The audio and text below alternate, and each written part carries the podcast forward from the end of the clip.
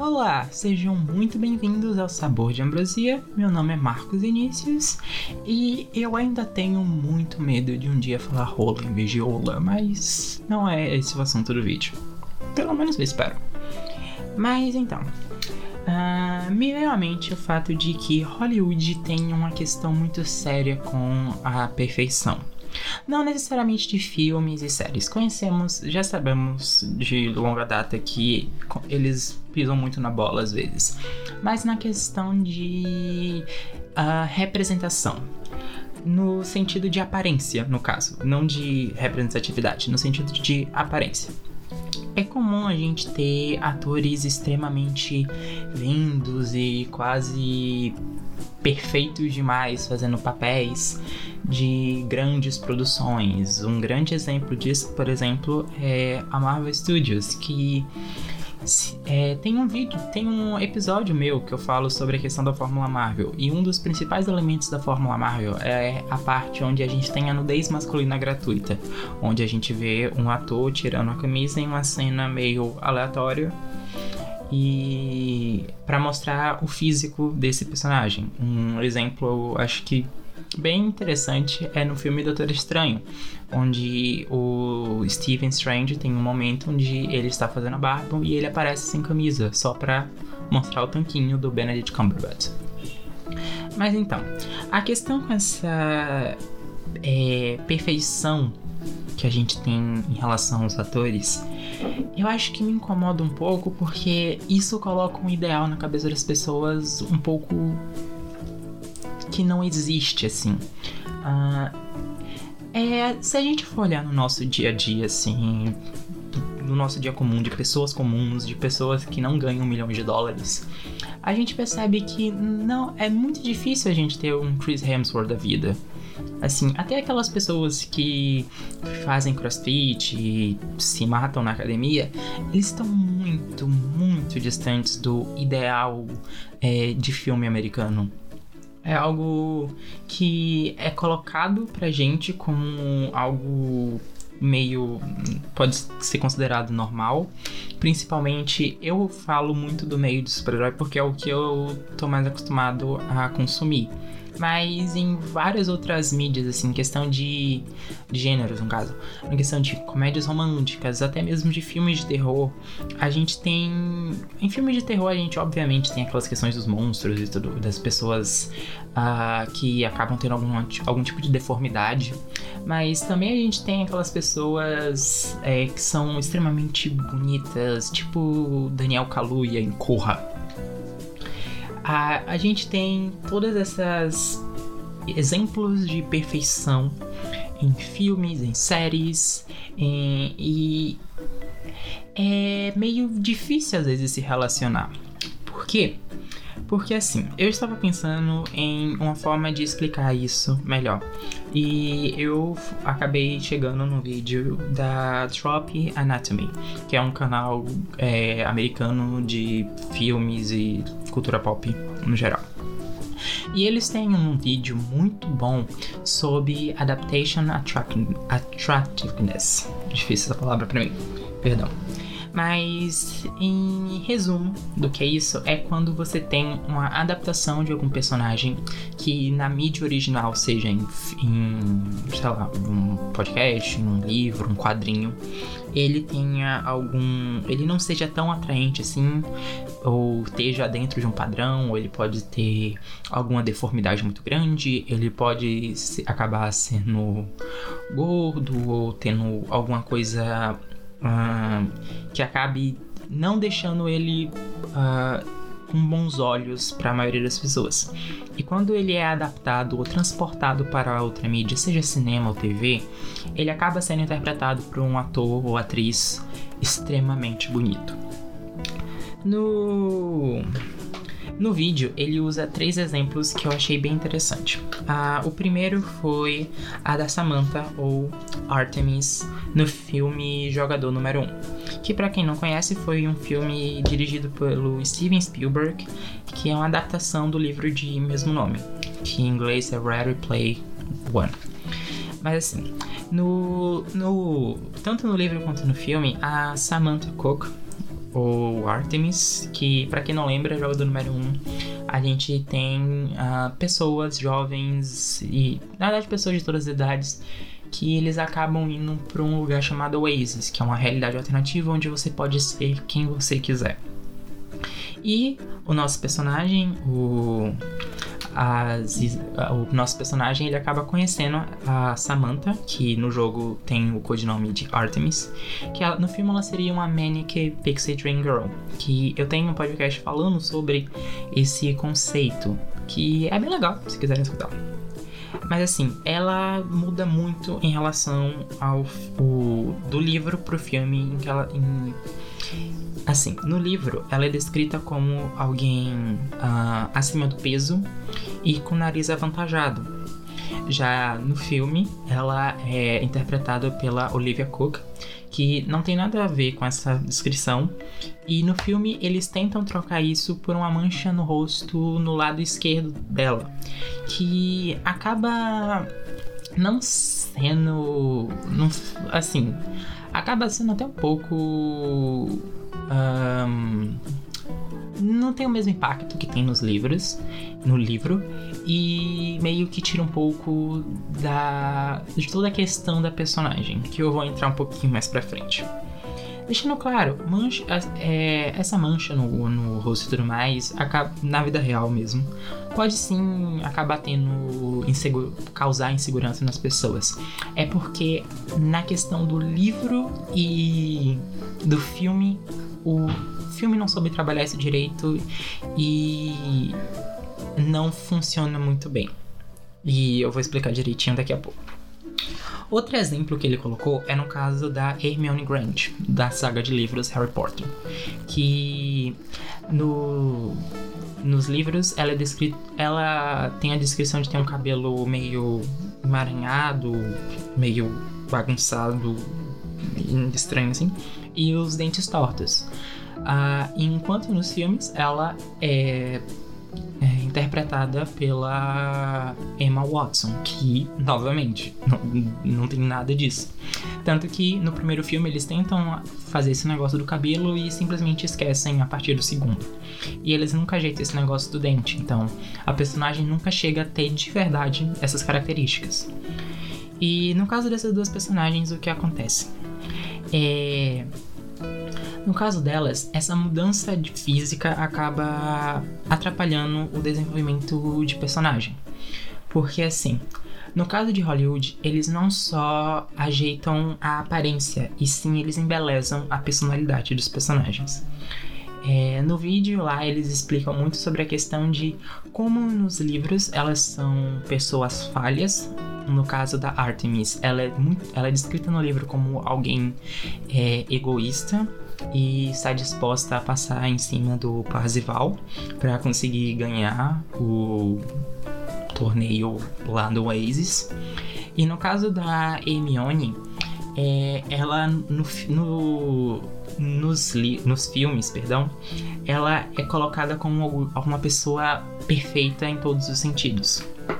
Ela não tem falhas em nenhum momento. Ela é sempre a pessoa mais esperta, ela consegue fazer tudo por ela mesma, ela sempre toma a dianteira, ela sempre protege os outros, ela sempre tem um plano. Enquanto nos livros ela não é bem assim. Ela em muitos momentos acaba se perdendo no, nela mesma. Ela acaba se deixando levar e em muitos momentos acaba meio que surtando. Ela não. Uma coisa que acontece bastante nas questões dos livros de Harry Potter é que a adaptação favoreceu muito mais a Hermione do que alguns outros personagens, exclusivamente o Rony. Que, para quem não sabe, o Ron nos livros ele tem um papel muito mais ativo do que é colocado nos filmes. E muitas das falas e ações do personagem acabaram sendo incorporadas no personagem da Hermione. O que aconteceu é que enquanto o personagem do Rony foi completamente uh, descaracterizado e para quem só viu os filmes é muito comum as pessoas até mesmo não gostarem do Ronnie. Enquanto Hermione foi exatamente o contrário. Ela foi colocada extremamente perfeita em todos os sentidos. Tanto em questão de aparência, quanto em questão de personalidade, e em questão de inteligência, de magia, de tudo. E isso atrapalha a personagem, porque tira uma das coisas mais importantes que a gente tem que ter com personagens que a gente está consumindo, vendo em tela, que é a questão da ligação com o público, a questão da, é, de, da gente se relacionar com ele. A Hermione, no caso, até que acabou ganhando o amor do grande público, mas no caso da Samantha, que essa questão de você tirar essas características físicas da personagem acabaram atrapalhando o desenvolvimento dela no próprio filme. Por quê? Nos livros, ela, é, ela se considera uma pessoa repulsiva por causa da sua aparência. Tanto que quando Parzival é, sugere deles se encontrarem na vida real, ela diz que ele se ficaria muito decepcionado porque ela é repulsiva. E isso acaba não acontecendo, quer dizer, e quando ele se encontra e tudo mais, ele diz que não acha ela repulsiva e os dois acabam indo em um relacionamento. Só que quando a gente vai ver no filme, isso não é muito bem desenvolvido e o fato dela se achar repulsiva acaba sendo algo muito mínimo, porque é, a, não tem essa questão de. Uh, é, essa questão deles trocarem a aparência física da personagem por uma simples mancha acaba não funcionando tão bem e acaba a personagem acaba essa questão da personagem acaba sendo algo muito fútil e não muito bem um, interessante para o público. Ah, o último exemplo que tem no, no, no, vídeo é um que realmente foi o pior de todos em relação. Porque no caso da Hermione, até ok, a personagem acabou ganhando o amor do público e acabou sendo uma personagem incrível nos filmes e tudo mais. Apesar dessas pequenas falhas, que na minha opinião é muito uma questão de falha mais de roteiro que não soube balancear isso. Porque ela poderia sim ser uma pessoa extremamente linda. Mas você tirar todas as outras falhas da personagem acaba mais atrapalhando do que ajudando. E essa questão de tirar as falhas do personagem se relaciona muito principalmente com o personagem Tyrion Lannister, do, da série Game of Thrones. Que para quem não sabe, a, a série Game of Thrones da HBO é baseada na saga de livros As Crônicas de Gelo e Fogo, do autor George R. R. Martin, que atualmente tem cinco livros. Mas então, o que acontece? Nos livros, o personagem do Tyrion é descrito dessa maneira. Vou ler aqui. É um anão com pernas atrofiadas, cabeça grande demais para seu corpo e uma cara animalesca, esboçada por baixo de sobrancelhas salientes. Além disso, possui um olho verde e outro negro, cabelos escorridos, tão loiros que parecem brancos. Mais tarde, ele deixa, crescer, ele deixa sua barba crescer em um exulto emaranhado de pelos amarelos e negros, duros como arame. Após a Batalha de Água Negra, Tyrion ganha uma cicatriz facial que removeu maior parte de seu nariz. Então, essa é a descrição do personagem nos livros, enquanto na série ele é interpretado pelo Peter, Peter Dinklage, que está longe, muito longe de ser alguém feio. Uh, e o que acontece é que o personagem não só é embelezado em sua aparência, mas também no, na sua personalidade, nas suas ações. O personagem ele nunca é colocado como alguém mau. E isso atrapalha não só o desenvolvimento do personagem, mas também de toda a série. O D&D, que são os showrunners da série, eles obviamente gostam muito do personagem e querem que o público também goste muito dele. Por isso, todas as vezes que o personagem vai fazer algo ruim, como por exemplo matar a Shay, eles nunca colocam como ele sendo o, o real responsável ou ele fez isso por maldade. Porque nos, li nos livros, o, a morte da Shay é completamente diferente. O personagem quer matar ela. E ao contrário do que acontece na série, que a Shay é a primeira a dar o golpe, ela pega uma faca e tenta matar o Tyrion, que não faz sentido. No, nos livros não, ele simplesmente parte para cima, estrangula a personagem até a morte. E uma coisa que acontece na série que não acontece nos livros é que ele pede desculpa depois. Então, assim, você tira completamente a parte mais uh, cruel do personagem e transforma ele em simplesmente alguém bonzinho que agiu de, de autodefesa e que se arrepende completamente de tudo que fez. E isso acaba tendo um, um efeito dominó que atrapalha bastante o final da série. Que tem um vídeo da Mikan, Mikan com 3 anos no final, que ela que aí dá autópsia Game of Thrones, que ela explica direitinho e com mais detalhes o motivo do porquê você tirar todas as características ruins do Tyrion acabou sendo um dos motivos que levaram Game of Thrones até o final que teve. Você tira tudo de ruim do personagem e ele acaba ficando xoxo, sem substância. Ele não tem nada com que as pessoas possam, assim, acabar se relacionando. Tanto que muita gente reclama que o Tyrion dos, das últimas temporadas, ele é um banana, ele não faz nada, ele tem ideias idiotas, ele não faz sentido tudo que ele tá fazendo ali. E muito disso é por causa dessa adaptação. Porque eu sei que às vezes é difícil a gente acabar nós mesmos admitirmos isso, mas nós somos pessoas ambíguas, nós, temos, nós não somos 100% bons nem 100% maus. Essa ideia de dualidade é bem ridícula, porque nós somos pessoas cinzas, nós temos tantas características boas quanto características ruins. E quando o Hollywood é, tem essa ideia de que não é assim, que quem embelezar um personagem por completo, não só pela questão de aparência, mas por questão de personalidade, você acaba tirando o o que pode ser as melhores características do personagem. Porque quando um personagem é falho, é muito mais provável da gente se relacionar com ele e a gente se ver nesse personagem. E isso nem sempre é colocado. Um exemplo que, assim, vai saindo agora do vídeo do Anatomy e indo um pouco mais para uma questão de coisas que eu entendo um pouco melhor. É, existe uma grande diferença na adaptação do Homem-Aranha. Porque assim, o Homem-Aranha é um personagem dos quadrinhos e ele já teve várias um, adaptações. Para o cinema, por exemplo, teve três adaptações. Mas eu quero usar as duas. A primeira, a do Sam Raimi, e na verdade teve outras. A do Sam Raimi e a mais recente, que é do MCU. No caso do Sam Raimi, eu acho que ele é uma excelente adaptação. Mas, principalmente na questão da personalidade do Peter, principalmente no começo do filme, que ele é colocado como alguém arrogante e seguro de si quando ele ganha os poderes. E essa arrogância acaba sendo o motivo que leva à morte do tio Ben, que ele acaba deixando o assaltante passar e por conta disso o tio Ben acaba morrendo.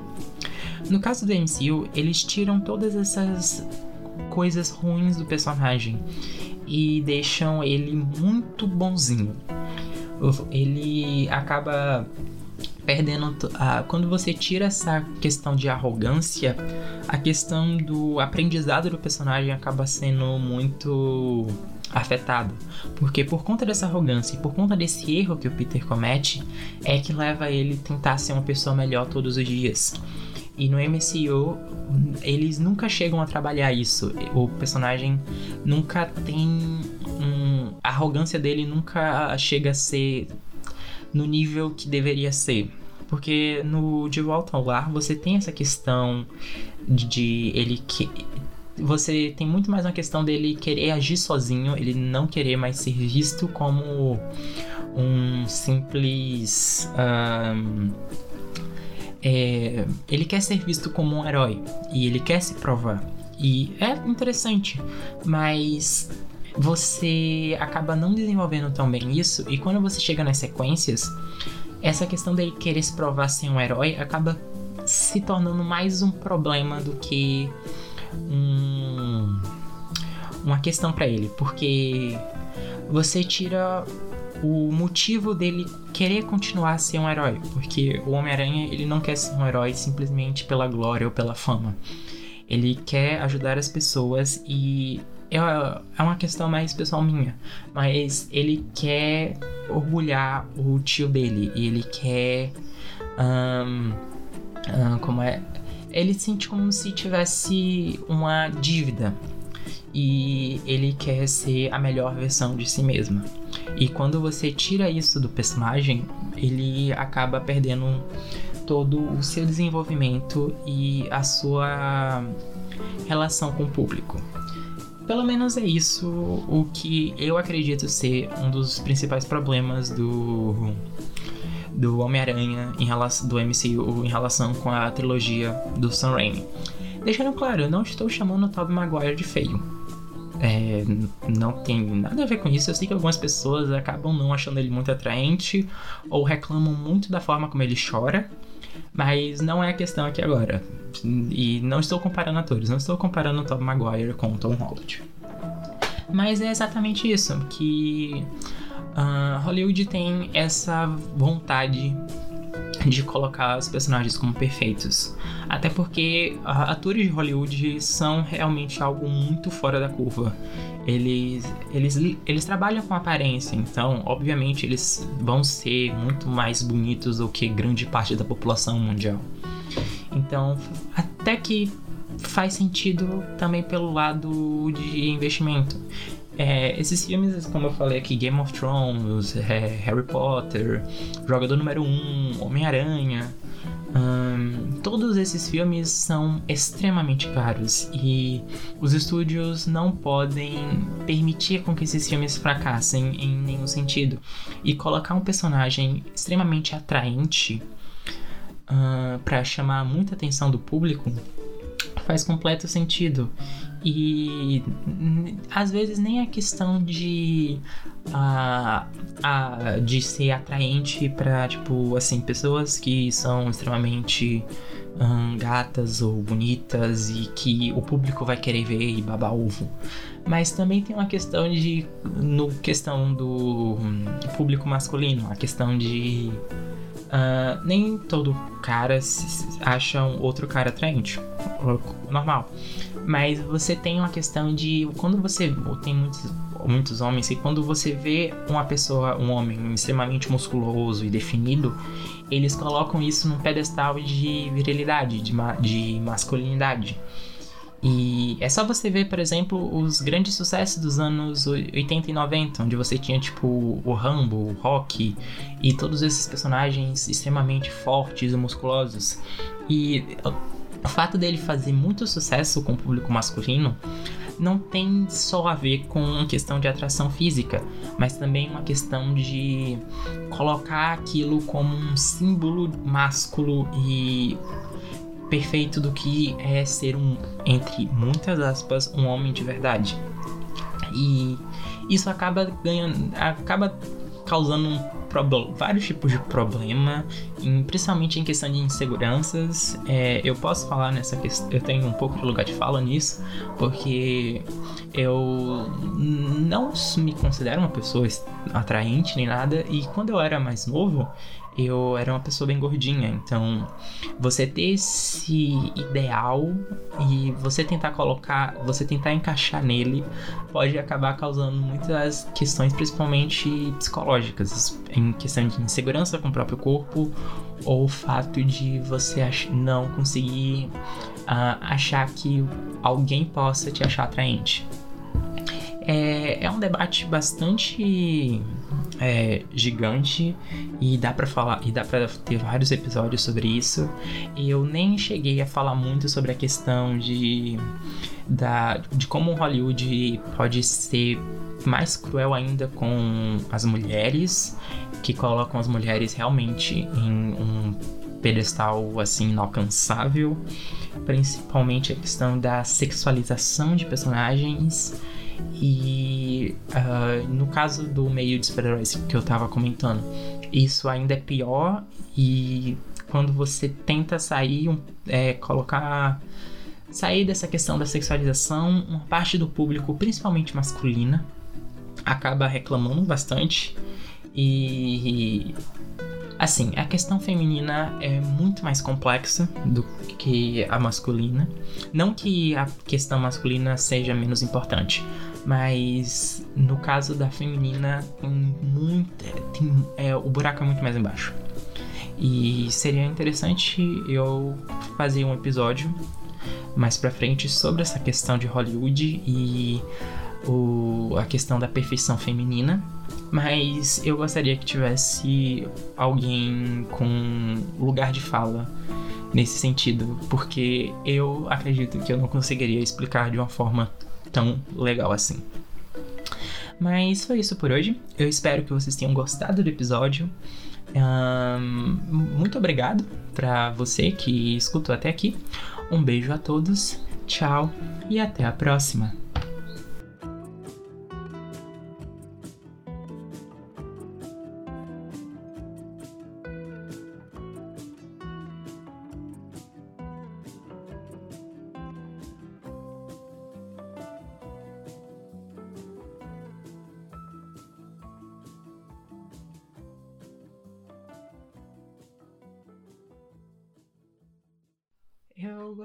Deixar uma pequena mensagem aqui no final. não importa de co como você seja, se você é alto, baixo, gordo, magro, tenha algo que você considere uh, feio ou não atrativo. Uh, antes de qualquer coisa, eu quero que vocês saibam que vocês são incríveis e maravilhosos. Eu espero que vocês consigam ver a beleza e quão incrível todos vocês são. E que vocês estejam bem confortáveis e seguros com vocês mesmos e com os seus corpos, ok? Beijo a todos, tchau e até a próxima.